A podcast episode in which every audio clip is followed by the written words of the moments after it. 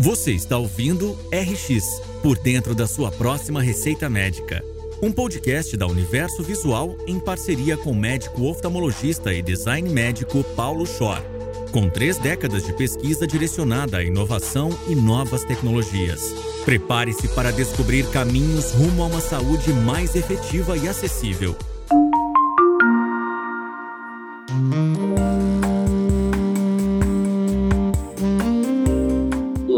Eu sou o Paulo Schor e esse é o podcast RX, por dentro da sua próxima receita médica, com apoio, idealização, realização da revista Universo Visual. Semanalmente, eu vou apresentar para vocês debates com convidados especiais sobre inovação médica, tecnológica, social e políticas públicas, aspectos da humanização na medicina, acesso à informação, serviço de saúde e educação. Esse é um projeto que busca conectar entusiastas da inovação, medicina e até oftalmologia. Eu vou esperar vocês semanalmente para bate-papos e repercussões de cada assunto comentado. Vou ficar honrado com a sua audiência nos próximos episódios e conto com o seu compartilhamento para que as possibilidades de conhecimento e informação sejam ampliadas e cheguem cada vez a mais pessoas.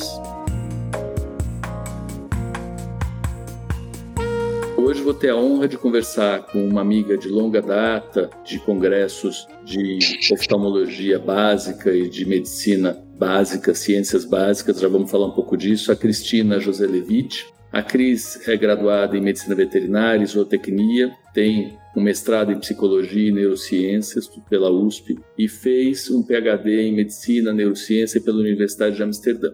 E ela hoje é a gerente médica de cuidados com os olhos da Allerga, que é uma empresa da AbbVie.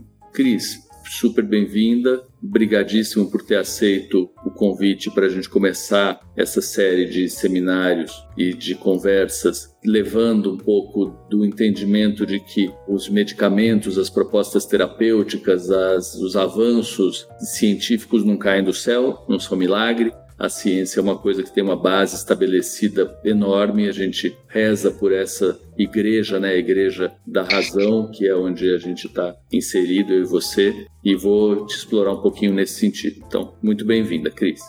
Muito obrigada, obrigada de novo pelo convite. Estou super feliz de estar aqui e vamos lá. Cris, onde é que você está hum. agora? Então, eu estou na Alemanha, eu moro numa cidadezinha perto de Frankfurt é, e trabalho também perto de Frankfurt, em Wiesbaden. Eu visitei Wiesbaden um tempo que eu estava viajando uh, pela Europa. Eu lembro que era uma cidade adorável. Aliás, como tudo que é relativamente controlado e programado, as cidades são muito gostosas. Né? Você sente falta do Brasil em algum aspecto, Cris? Eu sinto falta das pessoas, né? Eu acho que a geografia nem é tão importante, mas importante mesmo são os contatos, né? Tenho família em São Paulo, tenho amigos no Brasil, e desse contato com eles eu sinto falta, sim sei lá, de coxinha, feijoada, pão de queijo. É, então eu, eu, tenho saudade, sim, lógico. Quer contar um pouquinho pra gente como é que foi teu percurso? Você já entra numa área que é uma área que é bastante ampla, né? Zootecnia, veterinária, se bem que zootecnia é uma coisa que já é uma subespecialização, né? Você já vai para um lado de é. produção. Mas isso te abriu o caminho? Como é que isso começou a te a dar coceira para ir para o lado da ciência?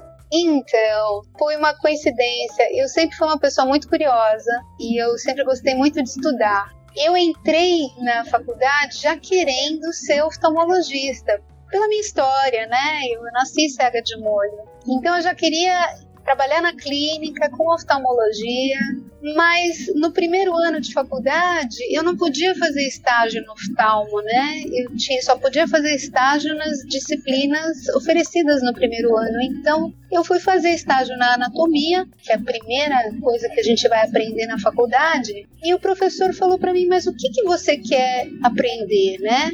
E aí, naquela hora, né, que ele me perguntou o que, que você quer aprender, o que, que você quer estudar, naquela hora minha agenda caiu no chão e dentro da minha agenda tinha uma reportagem de jornal sobre o olho elétrico, que eram experimentos que estavam sendo feitos na época e que hoje em dia já foram até aplicados em pacientes, né, de chips que estimulam as células da retina eletricamente e fazem pessoas cegas ver. Meu professor olhou e falou assim: Você gosta de olho? Eu falei: É, eu gosto de olho. Ele falou: Então é isso que você vai estudar, você vai estudar olho. E aí eu comecei, então, no primeiro ano de faculdade, a fazer pesquisa com olho. Primeiro anatomia, depois histologia, depois fui né, avançando fisiologia. E eu gostei tanto eu acabei não, não virando oftalmologista, eu acabei ficando na pesquisa, eu gostei demais. E também eu vi a necessidade, porque se a gente quer um dia realmente curar doenças, né? Porque curar, curar é restabelecer a saúde.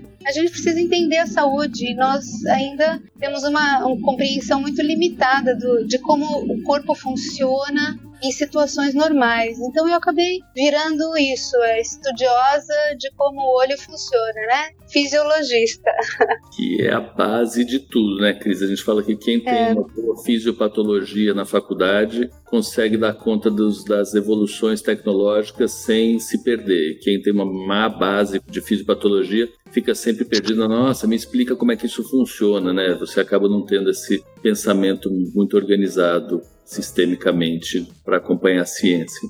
Cri, como que é isso que você falou de ser curiosa, que é uma característica do cientista, né? A gente é curioso e busca respostas para transição tecnológica e para inovação, para colocar isso para que as pessoas usem, porque hoje nitidamente você está dentro de uma empresa e depois você vai contar para a gente o que você está fazendo aí, mas você tem um background científico e acadêmico enorme. Você estuda coisas muito específicas e muito aparentemente distantes da prática. Fala um pouquinho desse universo da pesquisa, tangenciando com desenvolvimento tecnológico, tangenciando com inovação. Como é que isso acontece? Então, isso acontece através de, da colaboração de muitas pessoas. Quer dizer, uma andorinha sozinha realmente não faz verão. O cientista básico, ele dificilmente vai conseguir sozinho né, trazer a, a, a pesquisa dele para a prática. Para isso, ele vai precisar de outras pessoas, de outros cientistas que vão aplicar o conhecimento que ele gera. Vão existir pesquisadores que fazem o que a gente chama de ciência translacional, que é pegar essa ciência básica, básica, básica e aplicar a perguntas específicas. Então, por exemplo, está pensando aí num determinado processo fisiológico, expressão de um gene.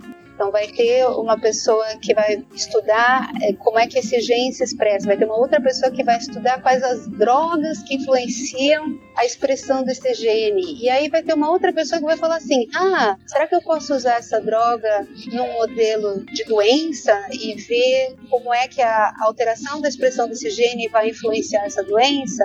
Essa é a história, por exemplo, dos corticosteroides aplicados a várias doenças retinianas, né? Eles alteram a expressão de vários genes. Então, assim, você precisa de muitas pessoas, né? E aí depois você vai precisar de pessoas que vão levar esse conhecimento para a prática clínica clínica, muitas pessoas mesmo, incluindo também os pacientes, né? Que têm estudos clínicos que contam com um pouco colaboração de pacientes que falam, não, eu quero participar desse estudo e ajudar a descobrir se essa droga realmente vai trazer um benefício para pessoas como eu. E Cri, você fez e faz ainda estudo com peixe, com uh, diversas espécies animais. Pouco do que as pessoas de vez em quando recebem é assim: a tal droga funcionou. Mas uhum. o detalhamento é assim: funcionou no bicho, no laboratório, uhum. na célula X. E uhum. um pouquinho de qual é o caminho disso chegando um pouquinho mais longe, que são as etapas aí um pouco de estudo clínico que a gente sabe, mas acho que as pessoas têm essa dúvida ainda. Então, o desenvolvimento de uma droga, ele passa por várias etapas, né? Antes de chegar num paciente, numa clínica. Então, a gente tem a fase de desenvolvimento, que é uma fase que acontece in vitro. Aliás, primeiro existe o, o computador, né? Existe uma modelagem toda para fazer um screening, uma seleção de moléculas que possivelmente poderiam estar agindo em uma determinada condição. Aí essas moléculas vão ser sintetizadas e elas vão ser testadas, começa a fase in vitro, vão ser testadas em culturas celulares, células que expressam a substância ou o receptor ou o que quer que seja que você quer testar. Nessa fase são testadas duas mil, três mil substâncias e acabam saindo cinco, seis candidatos, né? Então é um trabalho enorme, mas é um trabalho que ninguém vê, né? Quando esses cinco, seis candidatos, quando essas cinco, seis drogas emergem, aí começa a fase pré-clínica. O que é uma fase pré-clínica? É quando essa droga vai ser testada em modelos animais porque infelizmente não existe uma cultura celular que replique a complexidade de um organismo e a gente não pode testar direto num ser humano, né? Então, primeiro essa droga vai ser testada com relação a que a gente chama de, de segurança, né? Vão ser testadas várias doses, depois farmacocinética, que é essa droga, uma vez entrando no organismo, quanto tempo ela permanece no organismo, farmacodinâmica, que é ela entrando no organismo, como que é o metabolismo dessa droga, como é que ela vai sair do organismo, quais são os produtos dessa droga dentro do organismo. E aí depois ela vai ser testada para o efeito propriamente dito. Aí vão ser usados modelos animais para doença de interesse. Então,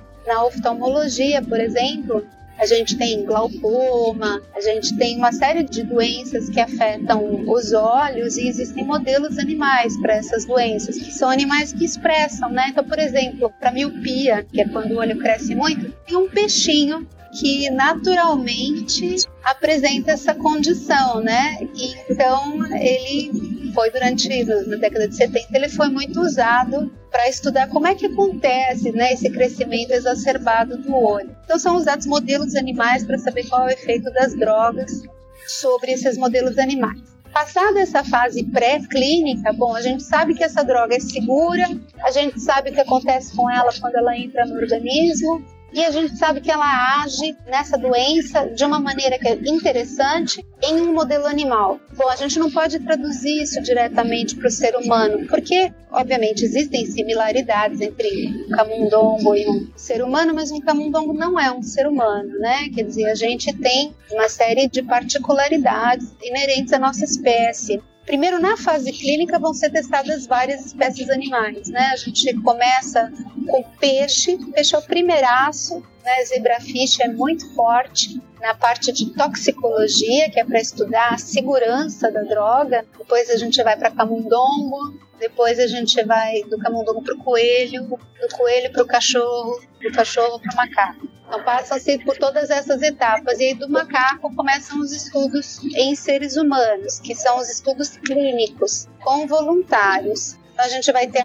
os estudos de fase 1, que são para investigar novamente farmacocinética, farmacodinâmica e segurança em seres humanos. Aí a gente vai ter a fase 2, que é para começar a testar os efeitos da droga contra o controle. São pacientes que têm a doença metade dos pacientes vai receber a droga, metade dos pacientes não vai receber. E a gente vai ver se nesses pacientes essa droga exerce esse efeito positivo que ela tem em estudos animais. Em caso positivo, avança-se para fase 3, a fase na qual a gente precisa comprovar que essa nova droga é superior às drogas que são utilizadas comumente na rotina clínica para uma droga ser lançada no mercado, ela tem que ser igual ou melhor ao que já há no mercado. Passadas todas essas etapas, aí sim a droga vai passar a fazer parte da rotina clínica. Então a gente está falando aí de 10 a 15 anos de trabalho, né? Entre o trabalho no computador de modelagem dessas moléculas até os estudos clínicos em seres humanos e a aprovação dessa droga.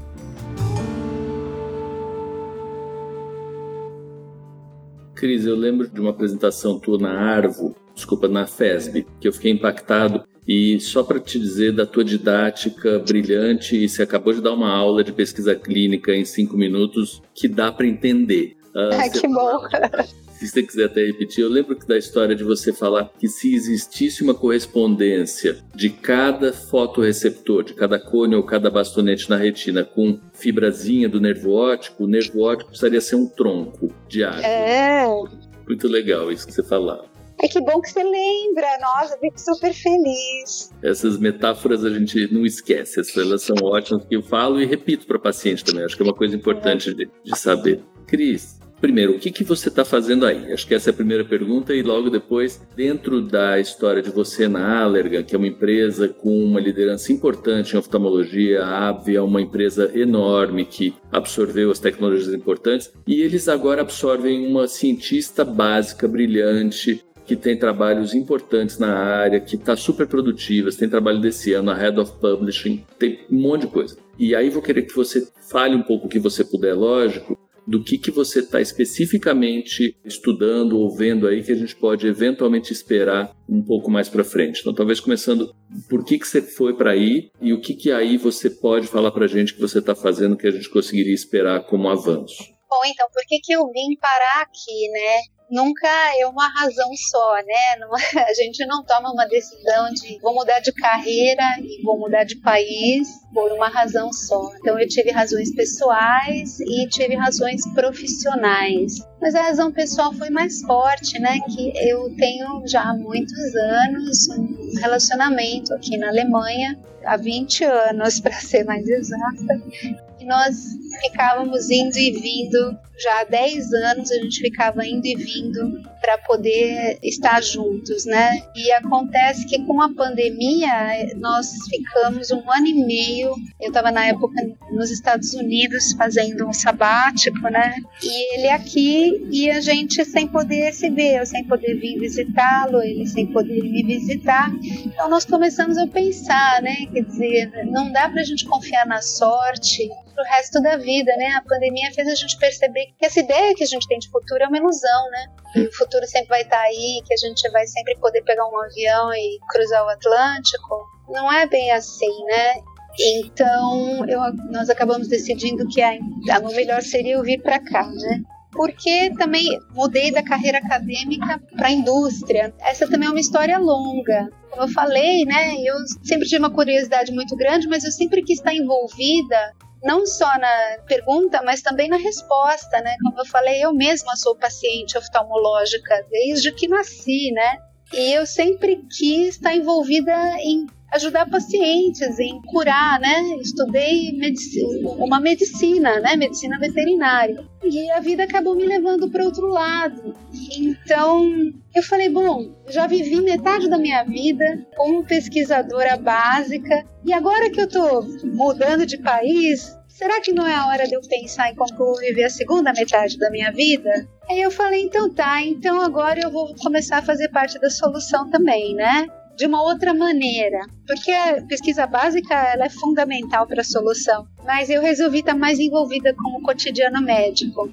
E aí, como o Pasteur sempre dizia, o acaso favorece a mente preparada. Então, a partir do momento em que eu tomei a decisão de que eu ia vir para a Alemanha e que eu ia procurar uma colocação na indústria, eu fui, obviamente, procurar no site da Allergan, porque é uma empresa, enfim, com a qual eu sempre tive muita afinidade. E eu vi o anúncio e me candidatei e deu tudo super certo. Esse foi o processo. Ele foi motivado por razões pessoais e por razões profissionais. E o que, que eu estou fazendo aqui agora? Eu não estou mais fazendo pesquisa.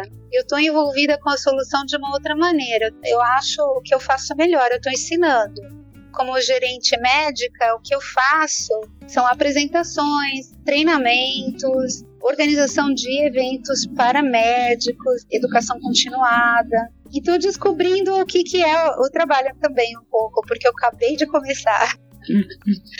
Mas eu já, por exemplo, essa semana eu estou preparando treinamento sobre doenças da retina causado por diabetes ou por outras razões, as terapias, tal. E eu vou treinar dentro da empresa mesmo as pessoas sobre as terapias atuais para essas doenças. Em termos de drogas em desenvolvimento, eu participo do processo educando, porque como eu falei, é um, esse é um esforço enorme, né, de milhares de pessoas. E nem todas as pessoas envolvidas sabem exatamente do que elas estão fazendo, qual é a parte delas no processo. A gente não tem só pesquisadores envolvidos no desenvolvimento de uma droga. A gente também tem as pessoas envolvidas no mercado, por exemplo, em estudar qual a viabilidade da droga no mercado, Dar um exemplo bem claro. Tem uma droga agora nos Estados Unidos, da Allergan, sobre presbiopia,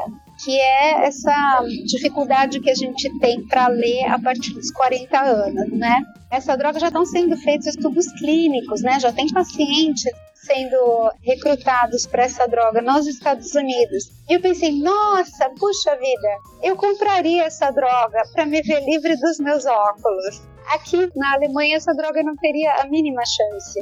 Uhum.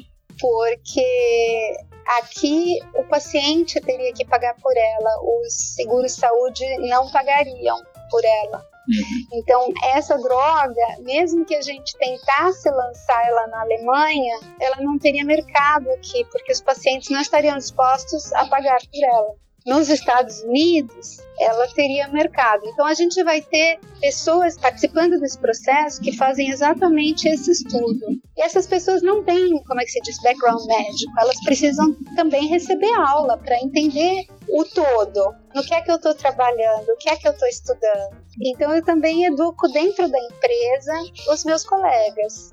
O que você está falando é, é assim, pérola, né? A gente muitas vezes tem essa impressão de que ah, eu faço educação e a parte da educação não é a parte mais importante. Você está contextualizando a educação de todos os pontos de vista, tanto do ponto de vista de educar paciente, como educar as pessoas que trabalham entregando, como um pouco do que a gente está fazendo aqui também, né? Educar no sentido de falar que a coisa não cai do céu, ela é montada. Mas eu vejo de verdade a tua atuação em qualquer lugar que você esteja muitíssimo mais ampla do que o que inicialmente eles te contrataram para fazer tenho certeza absoluta que em pouco tempo você está botando o dedo em inúmeras outras áreas e ajudando, talvez mesmo com esse viés inicial de educar, mas o teu background ele é tão rico e você tem sim, eu acho que e não é não é fazer elogio vão, mas você tem essa capacidade e essa facilidade de passar informação metaforicamente falando, a história do, do tronco lá de árvore que eu, eu, guardei por inúmeros anos, ou essa aula que você deu de pesquisa clínica, e isso faz uma diferença brutal porque as pessoas entendem o que está acontecendo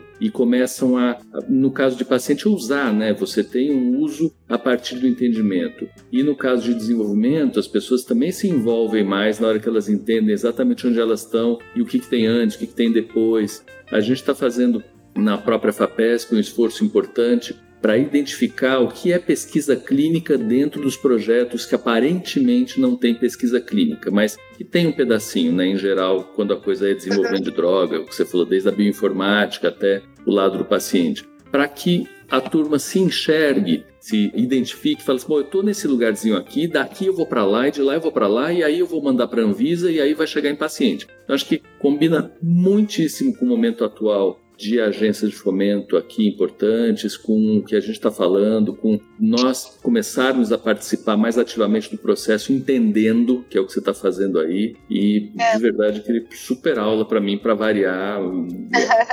melhor, muito melhor do que eu estava imaginando que a gente podia conversar. Super gostoso. Ah, é, não, e a ideia, né, quer dizer, se você for ler a descrição do meu trabalho, né, é que eu seja a representante científica da empresa para a comunidade médica.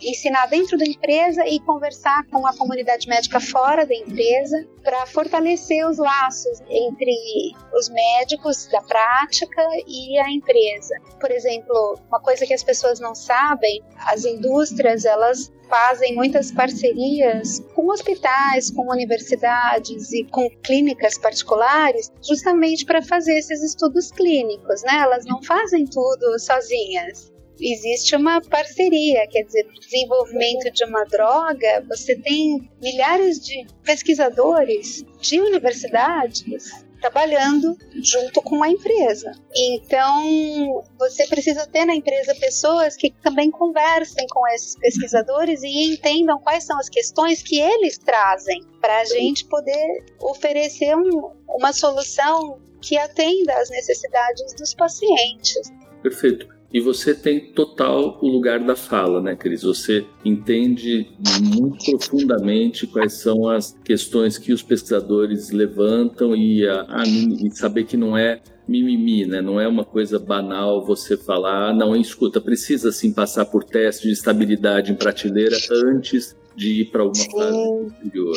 Então isso é muito valioso, essa tradução e interpretação para o tomador de decisão aqui também não ficar na mão, falar, não sei se é realmente importante ou não. Mas se você fala, não, é, é porque eu sei que é, é. eu participei disso tudo, né? Então é, é uma posição super chave, é importante que você acha que é a pessoa certa no lugar certo.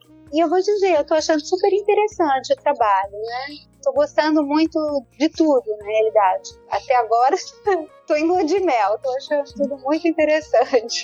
Que joia, Cris. Cris, não vou tomar mais teu tempo, vou te agradecer muito, de verdade. Super gostoso te ouvir. Parece que a nossa linguagem é muito parecida desde sempre, por isso também que me lembrei de você rapidamente. Acho que esse teu dom de comunicar e de se fazer presente é ótimo. Tomara que muita gente consiga nos ouvir. Então, te agradeço de novo, Cris. E eu agradeço de novo o convite, Paulo. Um beijo. Beijo, beijo. beijo.